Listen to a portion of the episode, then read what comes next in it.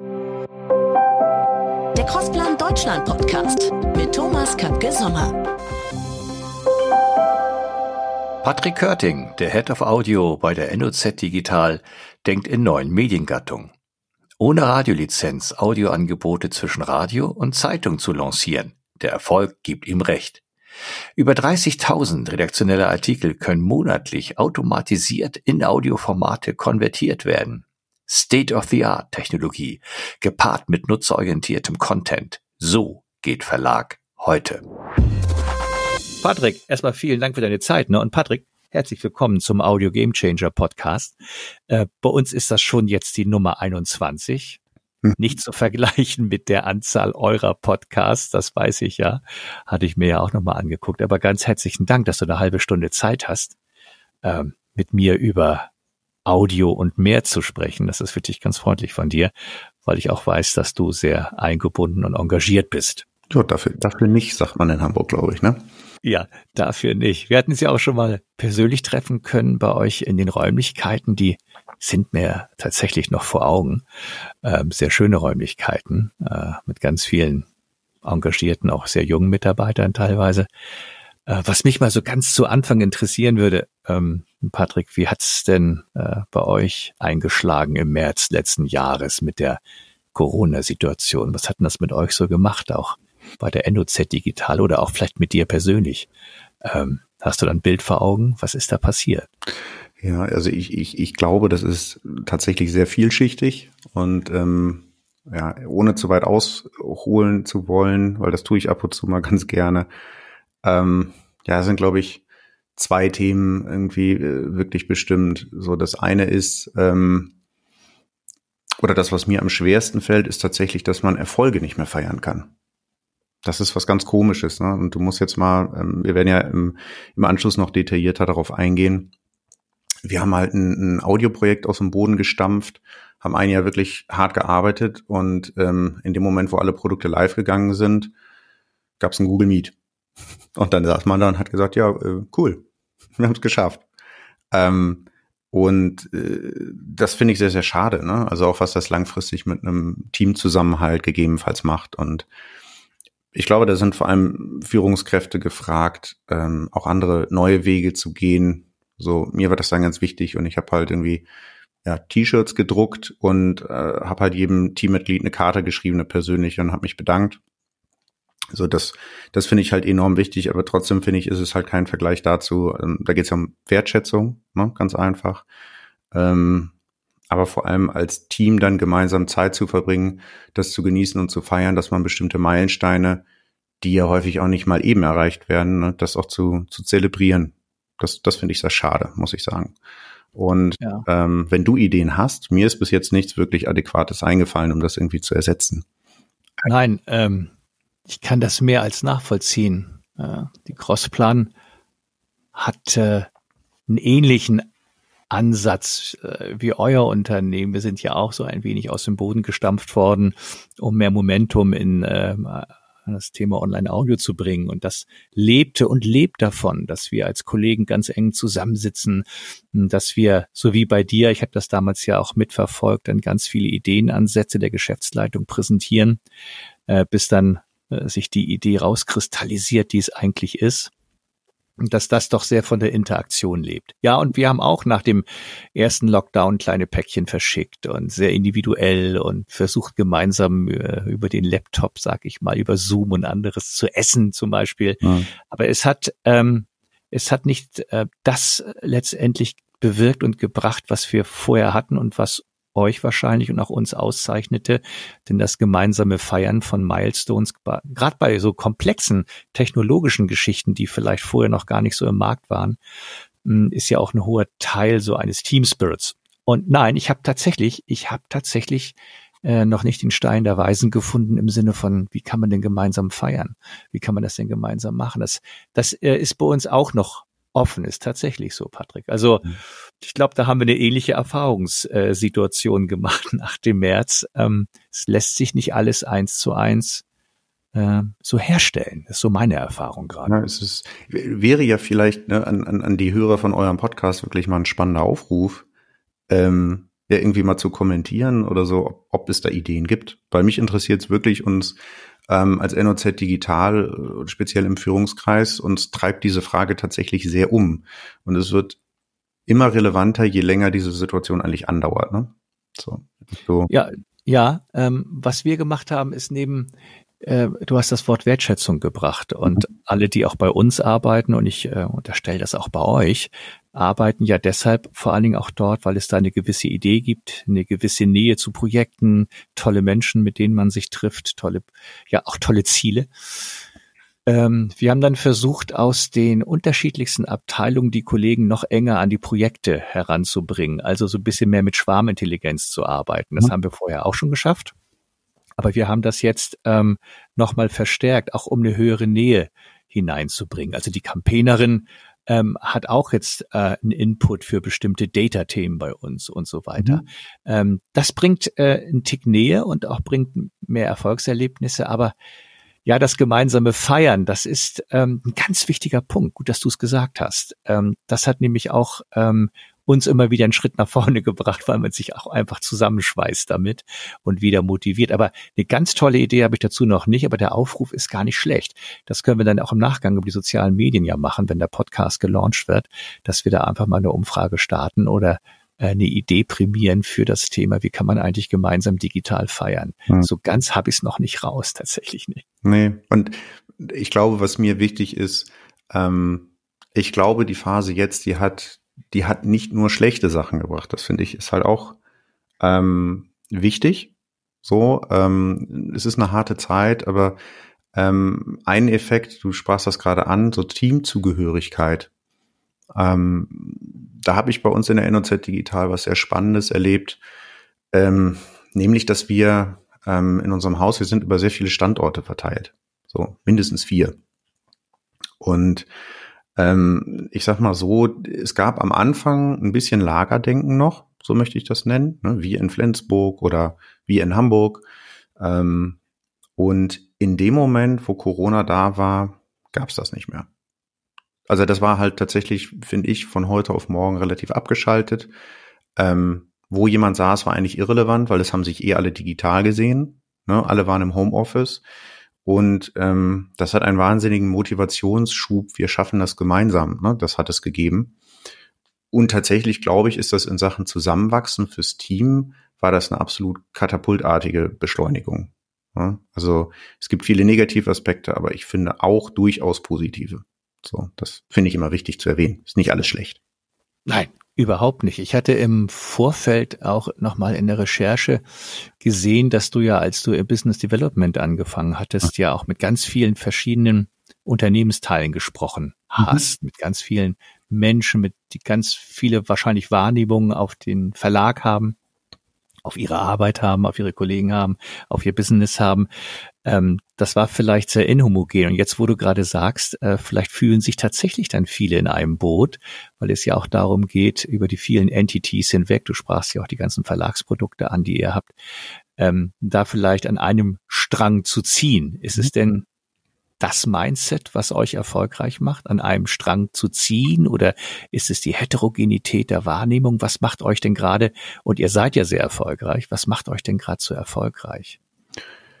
Also in einem Strang zu ziehen, ich glaube, das ist äh, jetzt nicht bei der NOZ digital. Wir haben das jetzt nicht patentiert.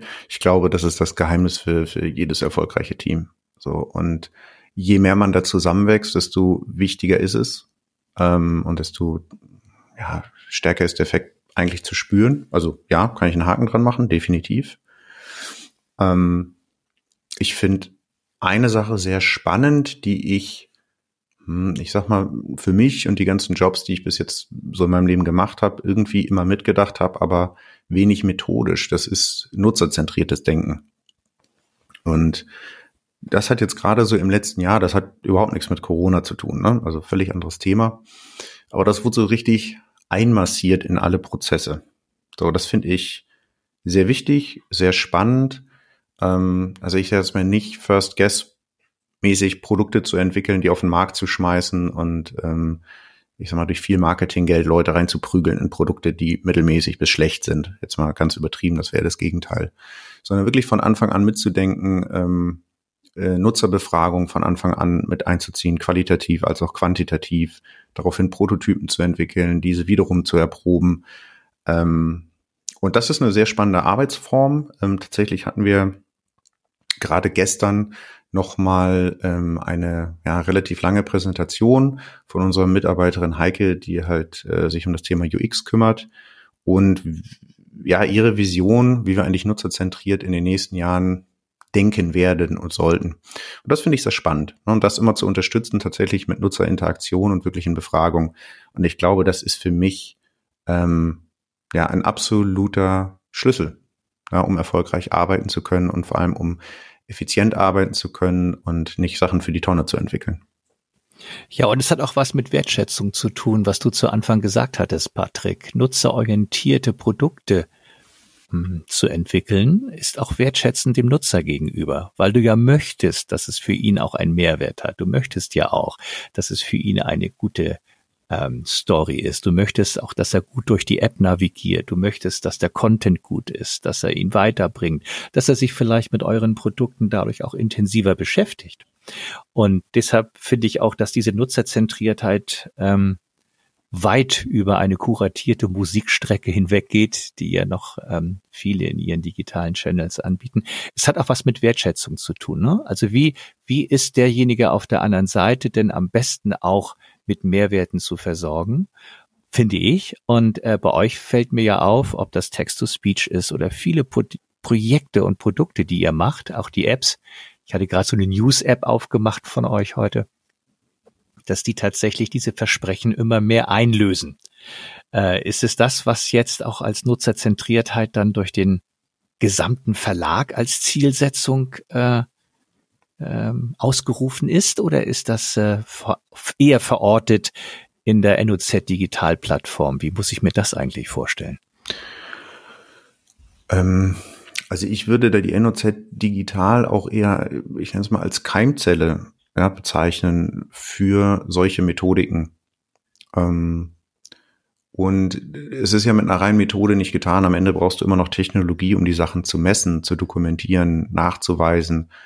Ähm, und ja, da sollte die NOZ Digital auch den Anspruch haben, für die gesamte Mediengruppe die Vorreiterfunktion einzunehmen, ohne Frage. Und zeitgleich ist es aber auch die Aufgabe, das in alle Unternehmensbereiche reinzutragen. Auch das ist Teil der Aufgabe. Und ähm, ja, von uns ausgehend, ähm, ja, erträume ich mir, so sage ich jetzt mal, dass tatsächlich ähm, in allen Bereichen so gearbeitet wird. Ja, und das, ich sag mal, das klingt jetzt ähm, so, als wäre es was total abgedrehtes und abgefahrenes. Ähm, ist es nicht, denn im Endeffekt trägt es einfach nur dazu bei, dass man auch rein aus egoistischer Perspektive sich ganz eine ganze Menge Frust erspart ja, und, und, und Zeit und Geld, die man in falsche Projekte steckt. Und ich, ich glaube, diese Methodik anderen Unternehmensbereichen beizubringen, die werden alle davon profitieren. Und ich glaube, das wird ähm, aller Anfang ist häufig schwer, ne, wenn man Verhalten und Denken und Denkweisen ändern möchte. Ich glaube aber am Ende hat da jeder was von. Und ich glaube, das wird sich sehr gut durchziehen durch alle Unternehmensbereiche, ja. Ich glaube auch, dass ihr da äh, mit der Strategie sicherlich sehr erfolgreich sein werdet, denn es gibt doch ähm, auch schon eine Menge Industriebereiche, die teilweise ihre Kunden mit einbinden bei der Produktentwicklung. Dann hast du halt ein 80 Prozent Produkt, aber die letzten 20 Prozent beispielsweise werden dann von den Nutzern und ihren Anmerkungen mitgestaltet. Und ähm, dann hast du eine hohe Chance, dass du im Markt natürlich erfolgreich bist. Ich habe ähm, äh, gelesen und das hat mich wirklich umgehauen, weil ich das so gut fand. Ähm, ich glaube, es kam von dir eben auch, ähm, dass ihr daran arbeitet, letztendlich eine neue Mediengattung zwischen Radio und Zeitung ohne den Zwang einer Radioliz äh, Radiolizenz zu entwerfen, mhm. zu gestalten. Mhm. Und im Grunde Radio plus Nachrichten und Musik ist ja im Grunde Radio, aber ohne eine Radiolizenz. Und das fand ich eine ganz, ganz spannende Geschichte. Ist das eigentlich der Kern eurer 360 Grad Audiokonzeption? Ist das der Kern eures Audioansatzes? Habe ich das richtig verstanden? Ähm, ja, das kann man, das kann man so pauschal beantworten. Ähm, ich würde allerdings lügen, wenn ich sage, mit der Vision bin ich Anfang 2019 losgerannt. Ja, das ist, ähm, das hat sich über die Zeit entwickelt, ja, wenn man auch merkt, ähm, was ist da eigentlich möglich? Wohin, wohin, äh, sicherlich haben da auch Gespräche, wie wir sie geführt haben in Hamburg, ne, dazu beigetragen.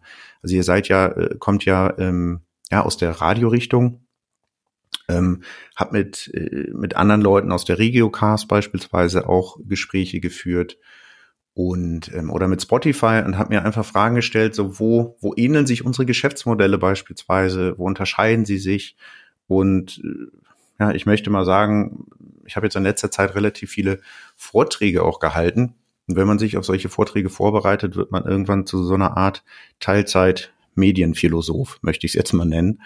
Und ähm, dann schärft sich so ein Bild, wo man eigentlich hin möchte. So und das ist ich sag mal, das, was du gerade nanntest, ähm, eine neue Mediengattung zu schaffen, das hat sich so rauskristallisiert Mitte, ja, Mitte letzten Jahres eigentlich.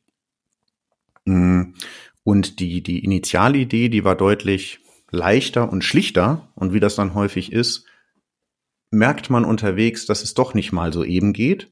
Ähm, und stellt aber ganz viele andere Sachen fest. Also die Grundidee war, ähm, insofern schlicht, dass ähm, ich damals im Business Development drüber nachgedacht habe, dass es ein, eine Änderung im Nutzerverhalten gibt, eine sehr drastische, die eigentlich bedeutet, dass Medienkonsum in erster Linie weit ab vor Video bedeutet hören im Internet, wenn man es einfach pauschal betrachtet. So, und wenn ich es jetzt richtig im Kopf habe, bitte nicht drauf festnageln, ähm, schlägt der Audiokonsum Video um Faktor 6, meine ich, als ich diese Zahl gelesen habe, ähm, bin ich sehr in Stutzen gekommen, weil mir natürlich so Plattformen wie YouTube oder ähnliches sehr präsent sind. Und das konnte ich mir erstmal gar nicht vorstellen. Und fand das spannend, habe mich damit ein bisschen beschäftigt und habe mir dann irgendwann die Frage gestellt, naja, du arbeitest in einem Medienhaus, was textbasiert publiziert. Das heißt, Position eins und zwei sind schon mal weg. Ähm, ja, Text rutscht dann irgendwie auf Platz drei und das auch immer weiter nach unten. Ja, und da war die grundlegende Idee zu sagen, du hast ein Nutzerverhalten auf der einen Seite, was sich ändert in Richtung Audio.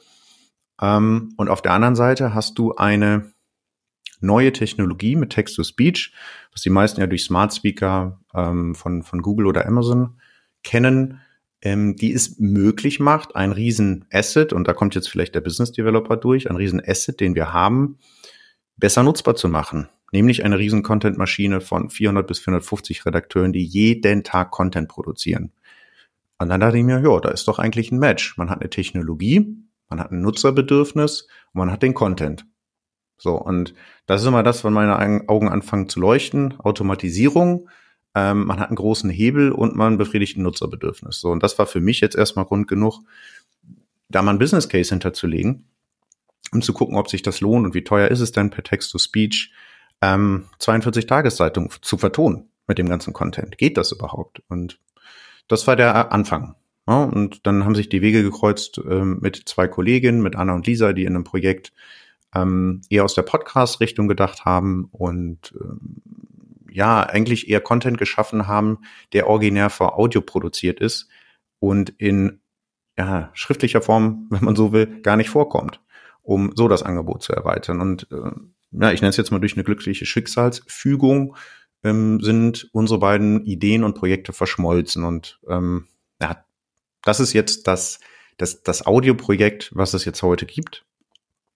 Und ähm, ja, ich möchte jetzt keinen Monolog führen. Ich kann das gerne noch weiter erklären. Aber erstmal auf deine Frage eingehend. Also das war erstmal die sehr grundlegende, deutlich simplere Idee ähm, die dahinter steckte. Und das hat sich natürlich über die Zeit entwickelt. Ne? Und ähm, daraus ist dann irgendwann erwachsen, tatsächlich zu sagen, wenn wir ähm, Stand heute 35.000 Artikel publizieren und man würde die auf eine Tonspur legen hintereinander, hätten wir so viel Ra Sendezeit wie zweieinhalb Radiosender, die rund um die Uhr senden. Dabei wird sich keine einzige Meldung wiederholen. Und da wird auf einmal klar, ja, wie viel Wumms hinter diesem Medium steckt eigentlich für Zeitungen. Für mich absolut nachvollziehbar. Auch im Podcast-Bereich, Patrick, äh, habe ich auch mit meinen Kollegen oft drüber nachgedacht. Wer wird eigentlich die Pace machen? im Podcast-Bereich. Ja, es werden die sein, die vor allen Dingen auch den interessanten Content haben, in welcher Form vorher auch immer, weil sie eben auch Redakteure haben, weil sie eben auch vielleicht tieferen, nischigeren Content haben. Der bietet sich ja an, einmal für die Podcast-Seite, von der du gerade eben gesprochen hast, und für all das, was ihr dort tun könnt. Und das finde ich so wahnsinnig spannend, weil ähm, du weißt ja auch, dass wir uns auch mit Daten beschäftigen für unsere ja vielen, vielen Radiosender, für die 45 und diese 500 Channels. Ähm, deshalb fand ich es auch so hochinteressant ähm, mitzubekommen, äh, dass ihr ja nicht nur darüber nachdenkt, sondern es ja auch schon tut, letztendlich KI-Modelle zu trainieren, um die Ausspielung des Contents ähm, äh, zielgerichtet überhaupt auf die Reihe zu bekommen. Kannst du vielleicht, ohne dann diesen riesigen Monolog zu halten, aber uns noch äh, vielleicht ähm, ein bisschen entführen in die Geschichte von, da gibt's ja Daten auf der einen Seite bei euch im Verlag und den Content und schon die Idee mit künstlicher Intelligenz, diesen sinnhaft auszuspielen. Kannst du uns da noch in die Geschichte mit hineinnehmen, weil ich die wirklich spannend finde? Hm. Also ich glaube, die Reise hat bei uns angefangen beim Content. So, das heißt, wir haben Text-to-Speech, hatte ich gerade drüber äh, ein bisschen erzählt. Damit kann man auf jeden Fall die große Menge vertonen. Dann haben wir noch Podcasts, ne, das ist unser zweites Standbein, also Originals zu produzieren. Und der dritte, das sind sogenannte Hörartikel, wo wir tatsächlich ähm, Freelancer und Sprecher engagieren, um pro Tag bestimmte Filetstücke durch den Menschen zu vertonen, ähm, wenn sie vor allem länger sind, weil es angenehmer ist zu hören. Ähm, das sind auf der Content-Seite unsere drei Standbeine und damit haben wir auch angefangen zu konzipieren. Und ja, während das so fortschritt, wurde eigentlich relativ klar, dass es jetzt schön, dass wir Content haben. Wie kommen die Menschen denn überhaupt da dran? Und dann haben wir erstmal aufgelistet, auf welchen Kanälen müsste denn der Content ausgespielt werden. Ähm, und ja, typischerweise haben Verlagshäuser in der Regel eine E-Paper-Anwendung, die haben eine News-App und die haben Webportale. So, das, das war klar, da müssen wir irgendwie rein. Dann haben wir gedacht, na, Smart Speaker ist ja Teil von Audio. Okay, Haken dran brauchen wir auch.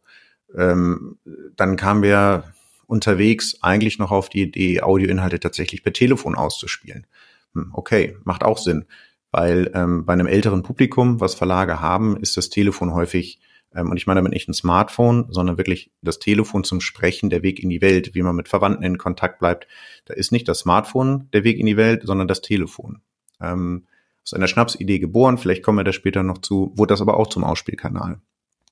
Ähm, dann möchte man Drittplattformen wie Spotify, Deezer und Co. mit bedienen. Ähm, und ja, vielleicht noch Dienste wie WhatsApp, ja, die die Broadcast-Funktion eingestellt haben, aber über die Business API kommt man, ähm, kann man Leute ja trotzdem noch bespielen. So und das auf einmal wurde aus einem inhaltlichen Projekt ein Technikprodukt, ja, weil ich dann auf die Suche gegangen bin und äh, geschaut habe, wie lässt sich das technisch denn realisieren? Also Text-to-Speech zu erzeugen, Haken dran, die Schnittstelle zu Google oder Amazon gebaut und dann kriegt man eine MP3 zurück und legt die irgendwo ab, okay. Und dann, ja, wie kann man denn so eine App wirklich gut nutzen, ähm, wenn da Audio drin ist? Da muss sie sich doch eigentlich eher anfühlen wie Spotify. Da macht das ja keinen Sinn, ich sag mal, einen Artikel aufzurufen und ich sag mal eher so eine simple Vorlesefunktion zu haben, sondern dann brauche ich, und da geht es jetzt um nutzerzentriertes Denken, ähm, geht es ja eher darum, ich sitze morgens beim Kaffee zu Hause, da möchte ich gerne die Headlines überfliegen, klick mir die auf eine Playlist, die werden im Hintergrund runtergeladen, ich steige ins Auto, fahre auf den Weg äh, oder fahre zur Arbeit und kann Viertelstunde oder 20 Minuten meine selbst zusammengestellten Nachrichten hören. Das waren eher die, die, die Szenarien, die uns da interessiert haben. Und auf einmal ist das sehr, sehr technologisch geworden. Überwältigend technologisch, wenn ich mal so sagen möchte. Und ähm, ja, daraus ist eine, eine Kooperation mit unserem damaligen oder jetzt immer noch ähm, Videodienstleister 3Q entstanden. Und wir haben quasi eine Full-Stack-Video-Plattform, mit dem wir auch äh, Full-HD Livestreaming machen von Sportevents und so weiter. Die haben wir halt umgebaut zu einer Audioplattform mit allen Bedürfnissen, die man da hat. Ja, Playlist-Funktion, äh, ein Webplayer, aber du brauchst auch ein SDK, damit du es halt nativ in Apps verbauen kannst. Und ja, das war eine sehr lange Reise. Die Kernfeatures haben wir jetzt in einem Jahr, anderthalb entwickelt. Die sind auch live und ähm, jetzt kommt als allerletztes eigentlich der Punkt und das ist meine oder eine meiner zentralen Aufgaben in den nächsten drei bis vier Monaten. Man produziert einfach eine wahnsinnige Menge an Daten. Und diese Daten ähm, zum einen zu sammeln, ist auch Aufgabe dieser Plattform. Ja, also zentral Content entweder automatisch zu erzeugen oder manuell hochzuladen und dann zu distribuieren. Und dann erzeugen diese ganzen Plattformen Daten. Und diese Daten wollen gesammelt werden und vor allem wollen sie konsolidiert werden. Und dann muss man sich, also es gibt ja mittlerweile, ihr kennt den ja sehr gut, beispielsweise einen IAB-Standard, der zum Beispiel erstmals festlegt, was ist denn ein Play oder was ist ein Download, was ist ein Abruf. Und dennoch werden einige andere Daten von unterschiedlichen Plattformen anders erhoben. Diese Daten zu konsolidieren, in eine Plattform zurückzuspielen, da sitze ich gerade sehr akut dran. Ähm, und ähm, das ist halt ein, ein Kern, um zu lernen, um sich schnell weiterzuentwickeln, aber auch um an Stakeholder im Unternehmen zu berichten. Ja, aktuell ist es so, dass wir, wir haben jetzt gerade letzte Woche eine Aufstellung gemacht. Wir verbringen insgesamt über einen vollen Arbeitstag mit Reporting zusammenstellen pro Woche. Das ist, also das ist ja nicht, nicht, nicht tragbar auf Dauer. So, und ähm, na, das wird in den nächsten drei Monaten auf unserer Plattform noch passieren, dass diese Daten konsolidiert werden, zentral dargestellt werden, automatisiert Reports an beispielsweise die Holding-Geschäftsführung geschickt werden, die natürlich völlig andere Daten in einer völlig anderen Darstellungsweise brauchen, als jetzt das Team der News-App beispielsweise. Ja, die daraus lernen muss, welchen Effekt hat, haben, äh, hat die Audioeinbindung auf die News-App-Nutzung oder Verweildauer in der News-App. So, und das heißt, Daten sind von Anfang an mitgedacht. Ähm, und zeitgleich mussten wir viele andere Aufgaben erledigen, damit wir Daten produzieren, um sie jetzt quasi zu sammeln und darzustellen. Ja, das ist das Geheimnis dahinter, eine kritische Größe von Daten zu haben, wie ich verstehe. Und äh, es erinnert mich sehr an das Business, das wir auch betreiben mit der Data Management Plattform. Und wir haben auch vor einem Jahr, gut, äh, Patrick, begonnen, die Insights aus dem, was wir auch generieren können, äh, zu überführen in einen ganz großen Datenwürfel, der dann individualisiert die Reportings oder die Insights, wie wir sie nennen, an die Stakeholder gibt, also an die Sendergeschäftsführer, an die Verkaufsleiter oder an das Programm, um daraus zu lernen, ähm, ja, für wen mache ich es eigentlich? Und zum Beispiel auch, welche Monetarisierung habe ich bei welchen Hörstunden, auf welchen Kanälen. Und da habe ich gemerkt, ähm, als wir das dann wirklich auf ein Level gehoben haben, wo dann die Kollegen in den Sendern ihr Geschäft besser verstanden, nur durch unsere äh, Daten und auch durch die adäquate Visualisierung, dass da unser ja, unser Bemühen für Digitalisierung auf einmal nochmal so eine richtige Wertschätzung bekam, weil es das Geschäft der anderen nämlich transparenter machte und besser machte und sie konnten besser reagieren. Also ich kann das sehr, sehr mitfühlen, äh, was du da gerade tust. Ja, total. Und es ist, wie soll ich das ausdrücken? Die Daten, wenn die gut aufbereitet sind, sind die besten Argumente, die du haben kannst, um Business-Entscheidungen zu treffen. Ja? Und ähm, in der Tat ist es so, wenn du aber so viel Zeit und ihr werdet durch diesen Schmerz auch durchgegangen sein, nehme ich an. Wenn du am Anfang aber so arbeitsintensiv überhaupt Reports zusammenstellen musst, stößt du mit manueller Arbeit doch recht schnell irgendwie an Grenzen. Ne? Und wenn du das. Und zwar sehr schnell, ja, ja. sehr schnell. Und die ist, auch, die, ist auch, die ist auch fehlerbehaftet. Die ist auch fehlerbehaftet, leider. Ja. Das, äh, das äh, kommt zusammen. Ja, und das Spannende, was ich daran finde, ähm, ist, dass wir in, in einem Bereich uns auf einmal bewegen, mh, wo wir auch Daten produzieren, die wir nicht verstehen. In erster Instanz. Und äh, das ist sicherlich bei einer Website, die zu analysieren, ich sag mal, das ist jetzt relativ 0815 ähm, und die meisten Sachen sind verständlich. Bei uns ist es aber beispielsweise passiert, dass wir ähm, das Audio-Feature eingesetzt haben auf einer Paywall. Also die ist in einem AB-Test gelaufen ähm, mit der regulären Paywall, um einfach mal zu sehen, wie Menschen darauf reagieren, wenn sie ähm, nicht einfach nur gebeten werden, jetzt ein Abo abzuschließen, um zu lesen, sondern ähm, da wurde einfach nur gesagt, ähm, lesen kannst du jetzt nicht, ein Abo kannst du immer noch abschließen, aber du kannst doch gratis hören. Und die Erwartung oder das, was wir eigentlich provozieren wollten, war, dass Menschen hören. Hm, das hat auch geklappt, aber nicht zu so einem Prozentsatz, wie wir uns das erhofft hatten. So, es sind drei andere Sachen passiert, die für uns mittlerweile äh, zu erschließen sind. Äh, in, in der ersten Instanz standen wir davor und haben gesagt, okay, verstehe ich nicht. Das eine ist, die Verweildauer ging hoch und zwar massiv bei den Leuten, die sich für Audio entschieden haben. Da kann man einen Haken dran machen, das ist verständlich. Das zweite ist, dass ähm, fast 80 Prozent oder über 80 Prozent jetzt im, im, fünften Test wiederholt ähm, mehr Page Impressions erzeugt wurden. Ich erstmal davor stand und dachte, das macht, das macht hinten und vorne keinen Sinn. Also egal wie ich es drehe und wende, verstehe ich nicht. Ähm, bis wir dann irgendwann dahinter gekommen sind, dass es tatsächlich über auch ein Player-Update ähm, möglich war, auf der Paywall zu hören, selbst mobile, einen neuen Tab zu öffnen, weiter zu surfen auf unserem Portal und sich den nächsten Artikel zum Hören rauszusuchen. So, und auf einmal hatten wir den Effekt, dass die Leute ähm, doppelt so viel Zeit mit unseren Produkten verbracht haben und doppelt so viel Seiten aufgerufen haben. Was ja erstmal ein Traum ist, ähm, wenn man daran denkt, dies später zum Beispiel über Werbung zu monetarisieren. So, und der dritte Effekt ist, ähm, dass die Abo-Abschlüsse auf, auf dieser Paywall, ähm, wenn ich das jetzt richtig im Kopf habe, in drei von vier Fällen ähm, genauso gut oder besser waren wie bei der regulären Paywall.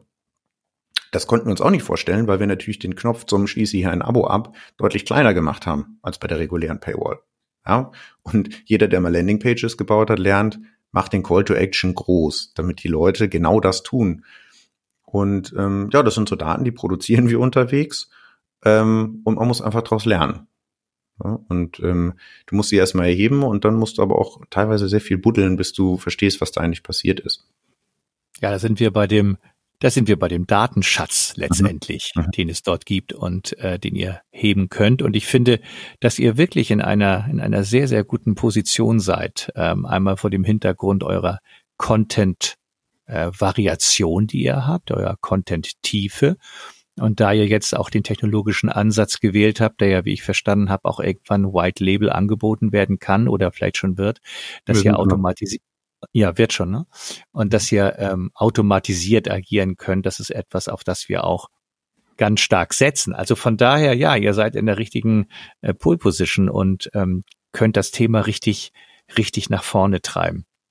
Das heißt, ein tragfähiges Audiokonzept ist dann relevant für die Verlage in der Zukunft, richtig? Ohne Audio wird das mit dem EBIT nicht mehr ganz so klappen, oder? Wie siehst du das? Ähm, also ich, ich möchte jetzt nicht sagen, ähm, ohne Audio wird kein Verlag mehr existieren. Ich glaube, das wäre vermessen. Ähm, ich sehe es eher andersrum. Es bietet sich gerade eine Möglichkeit und dazu muss man noch mal sagen, also ich führe aktuell ähm, relativ viele Gespräche mit, mit verschiedenen Verlagshäusern, weil ähm, ähnlich wie du das eben ansprachst, Thomas, ähm, kommen oder stellen die mir die Frage, so ich habe in einem Vortrag gehört beim BDZV oder so, dass du das und das gesagt hast. Ich habe da mal eine Frage, können wir kurz quatschen? Und so rede ich mit relativ vielen Verlagshäusern ähm, aktuell. Und ein springender Punkt, was glaube ich viele für sich noch nicht so ganz durchdrungen haben, ist die Kraft, die hinter dieser Text-to-Speech-Technologie mal stecken wird. Denn als ich das das erste Mal mir angehört habe im relativ großen Stil, ist meines Wissens nach in Europa das erste Haus, was das wirklich ja, kompromisslos umgesetzt hat, war die NZZ. Und ähm, die habe ich daraufhin einfach äh, den Verantwortlichen bei LinkedIn gestalkt und habe die einfach mal angerufen, gefragt, wie sie es gemacht haben. Und dann habe ich äh, einen Beta-Zugang zur App bekommen und dachte, oh mein Gott, ist das schlecht. Dein ganzes Projekt, du kannst alles wieder vergessen. Und ähm, ja, habe dann aber natürlich den Businessplan weitergeschrieben und bin, ich glaube, zwei oder drei Monate später da rein und dachte so, hoppala, was denn da passiert? Also es klingt völlig anders, viel angenehmer, sondern das waren nur zwei Monate.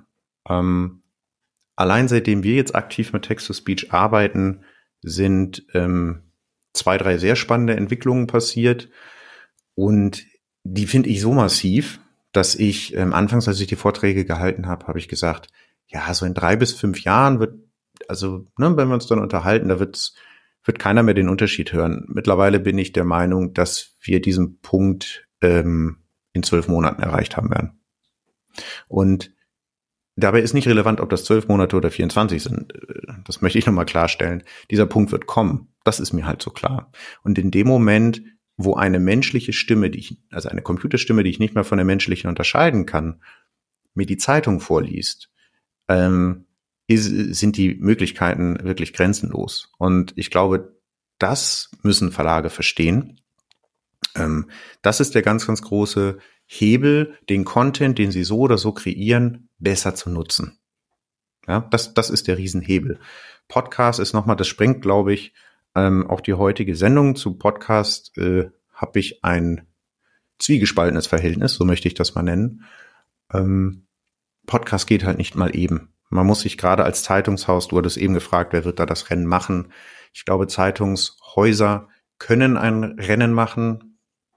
Sie müssen nur sehr weise wählen, welche Contentfelder sie ähm, besetzen wollen, wo sie ein glaubwürdiger Absender sind, wo sich auch diese super arbeitsintensive Aufwand ähm, lohnt, den da reinzustecken. Und äh, ein Schlüssel dazu, glaube ich, und dann höre ich auf, über Podcasts zu reden, ist Evergreen Content. Also Content, der nicht Tagespresse getrieben ist, sondern der sich über zwei oder drei Jahre auswerten lässt. Und ähm, wenn man all diese Faktoren berechnet und noch ein paar andere, dann wird Podcast, und da bin ich mir sicher, aus der Zeitungswelt nicht mehr wegzudenken sein. Ähm, zeitgleich glaube ich, es werden ganz viele anfangen, ähnlich wie wir, wirr, losrennen, ausprobieren und dann fragt irgendwann jemand so, und wo ist das Geld? Und dann ist äh, ja diese Phase auch relativ schnell vorbei. Von daher, wenn man mit Hand und Fuß und mit Strategie an das Thema Podcast rangeht, ähm, ist da sehr viel zu holen und vor allem wird es sich ähm, ja eingliedern als ganz normales Medienformat. Das glaube ich auch. Du hattest erwähnt, Patrick, äh, dass Podcasts auch für Verlage trotz ihres tiefen Contents nicht so ganz einfach zu produzieren seien. Und du sprachst von Evergreen Content. Kannst du uns nochmal erläutern, was du unter Evergreen Content genau verstehst im Vergleich zu dem tagesaktuellen? Kannst du uns da ein Beispiel geben vielleicht? Ähm, ja, ein gutes Beispiel ist eine Entwicklung zwischen zwei Produkten oder Podcast-Formaten, nenne ich jetzt mal, die wir in Osnabrück beispielsweise laufen haben. Ähm, das eine ist der Kinderpodcast Ole schaut hin, den, mit dem wir angefangen haben und der wirklich sehr kleine Zahlen anfangs produziert hat. Ja. Und wie wahrscheinlich bei jeder Tageszeitung, ähm, die sich dem Thema Podcast widmet, denkt man als erstes an Regionalsport, weil das in der Regel ein Feld ist, wo es eine große Expertise gibt im Haus. Und gegebenenfalls sogar, ich sag mal, Content-Exklusivität, weil man an Infos drankommt, ähm, ja, die sonst im Markt nicht vorhanden sind. Und das ist erstmal schon mal eine gute Mischung, um Podcast anzufangen. So haben wahrscheinlich auch die meisten Häuser, so wie wir, angefangen. Und Wenig überraschend war der VfL Osnabrück Podcast innerhalb kürzester Zeit das erfolgreichste Format. Und vor, ah, ich weiß jetzt gar nicht, wie lange es her ist, ich glaube sechs Wochen, ähm, kriegte ich irgendwann ein Reporting und stellte fest, dass der Kinderpodcast, der sich sehr langsam und schleppend entwickelt ähm, oder entwickelte, ähm, in den totalen Plays unseren erfolgreichsten Podcast überholt hatte ähm, in diesem Monat. Und dann haben wir reingeguckt und ähm, hatten das auch immer schon vermutet als Hypothese und da war es dann aber schwarz auf weiß bewiesen. Du hast bei einem Fußball-Podcast, der auch immer ähm, einen Bezug hat zum Spielgeschehen, hören die Leute mal drei, vielleicht vier Folgen bei einem wöchentlichen Podcast zurück. Und ähm, so im Schnitt, das konnten wir beobachten. Und wenn aber ein Kinderpodcast Themen behandelt wie, warum gibt es Seifenblasen? Oder meine Lieblingsfolge, die ich mit meinem Sohn auch gehört habe, ähm, warum riecht mein Pipi komisch, wenn ich Spargel gegessen habe? So, das wird dieses Jahr so sein und in fünf Jahren auch. Und das, was passiert ist, ist, dass die Leute ähm, oder die Hörer und Hörerinnen sehr an irgendeiner Folge eingestiegen sind und dann rückwärts gehört haben. Und auf einmal hat ein Hörer nicht nur eine oder drei Episoden gehört, sondern 15. So, das heißt, das summiert sich irgendwann. Und das ist, da kann ich einfach jedem nur, ich sage jetzt mal, Mut zusprechen. Ein Podcast braucht Zeit. Podcast entwickelt sich. Und das haben wir da ganz, ganz schön gesehen. Und ähm, dieser Hebel wird natürlich immer größer. Das heißt, wir, wir kriegen wöchentlich neue Hörer und Hörerinnen dazu. Ähm, und zeitgleich konsumiert aber jeder von denen mehr Content als bei einem Format, was jetzt tagesaktuell getrieben ist. Und ich glaube, der, der, der krasseste Vergleich, den wir im Haus hätten, wer ähm, unser Audio-Snack, unser 120-Sekunden-Briefing, was wir haben, morgens ist kein Podcast mehr, aber um es ganz deutlich zu machen, der erscheint einmal am Tag, sehr kurz, nur tagesaktuell. So, da sehen wir, dass die Leute maximal zwei Tage zurückhören. So. Und wenn die Zahlen nicht an einem Tag erreicht wurden, weiß man schon, wann Flop. So, ähm, den Kinderpodcast haben wir laufen, da entwickeln sich jetzt Folgen, die sind ein Jahr alt. Und das ist der Unterschied zwischen, ich sag mal, tagesgetrieben, tagesthemengetriebenen äh, und, und Evergreen-Content. Und ich glaube, speziell Zeitungsverlage, die sind da zum Umdenken angeregt, weil das ganze Geschäft mit, ich sag mal, Termindruck, das muss raus, wir müssen die Ersten sein, das ist wichtig und schnell, ähm, spielt hier eine eher untergeordnete Rolle. Ich hoffe, dass das das ganz gut beschreibt. Absolut. Ich habe ja auch ein paar Kinder und ähm, die Fragestellungen, die du da gerade aufgeworfen hast, werden teilweise von ähm, den äh, von uns allen wahrscheinlich geliebten Büchern wie Was ist was Wissen und so weiter gedeckt, aber das Thema Hören, das Thema auch so eine Frage mit dem Kind zusammen zu hören oder nur selbst zu hören, dann beantworten zu können, das hätte auch für mich einen ganz hohen Mehrwert. Äh, ich weiß schon, wo ich reinhören werde demnächst. Ähm, Patrick, ähm, das geht alles in die Zukunft, äh, was du gerade so beschrieben hast. Und wirklich von meiner Seite echt ganz hohen Respekt, äh, was ihr auch technologisch aufgebaut habt. Wir haben uns ja nur ein oder zweimal getroffen und da sah ich ja schon eure Power, aber was ihr wirklich auf die Beine gestellt habt, echt toll. Ich würde dich gern zum, zum Abschluss nochmal mit so zwei, drei Fragestellungen konfrontieren, so ganz alt hergebracht, äh, wo du dann sagen kannst, einfach nur, jo, trifft ein oder trifft nicht ein. Mhm weil ich da nochmal so dein, äh, ja, wie beim VfL Osnabrück, da kann man ja auch tippen, äh, vielleicht deine Einschätzung mal abfragen kann. Was mhm. denkst du? Im Jahre 2025 werden die Verlage 50 Prozent ihrer Erlöse über Audio generieren.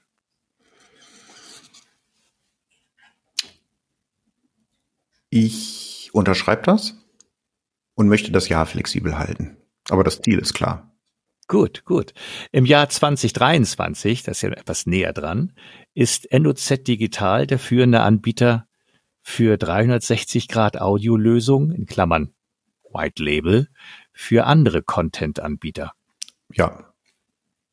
Und in fünf Jahren werden über 50 Prozent der messbaren Audio-Nutzerreichweiten auf Plattformen stattfinden, die gar keine Radiolizenz haben. Ja, das ist spannend. Ich weiß, worauf ich setzen kann, Patrick.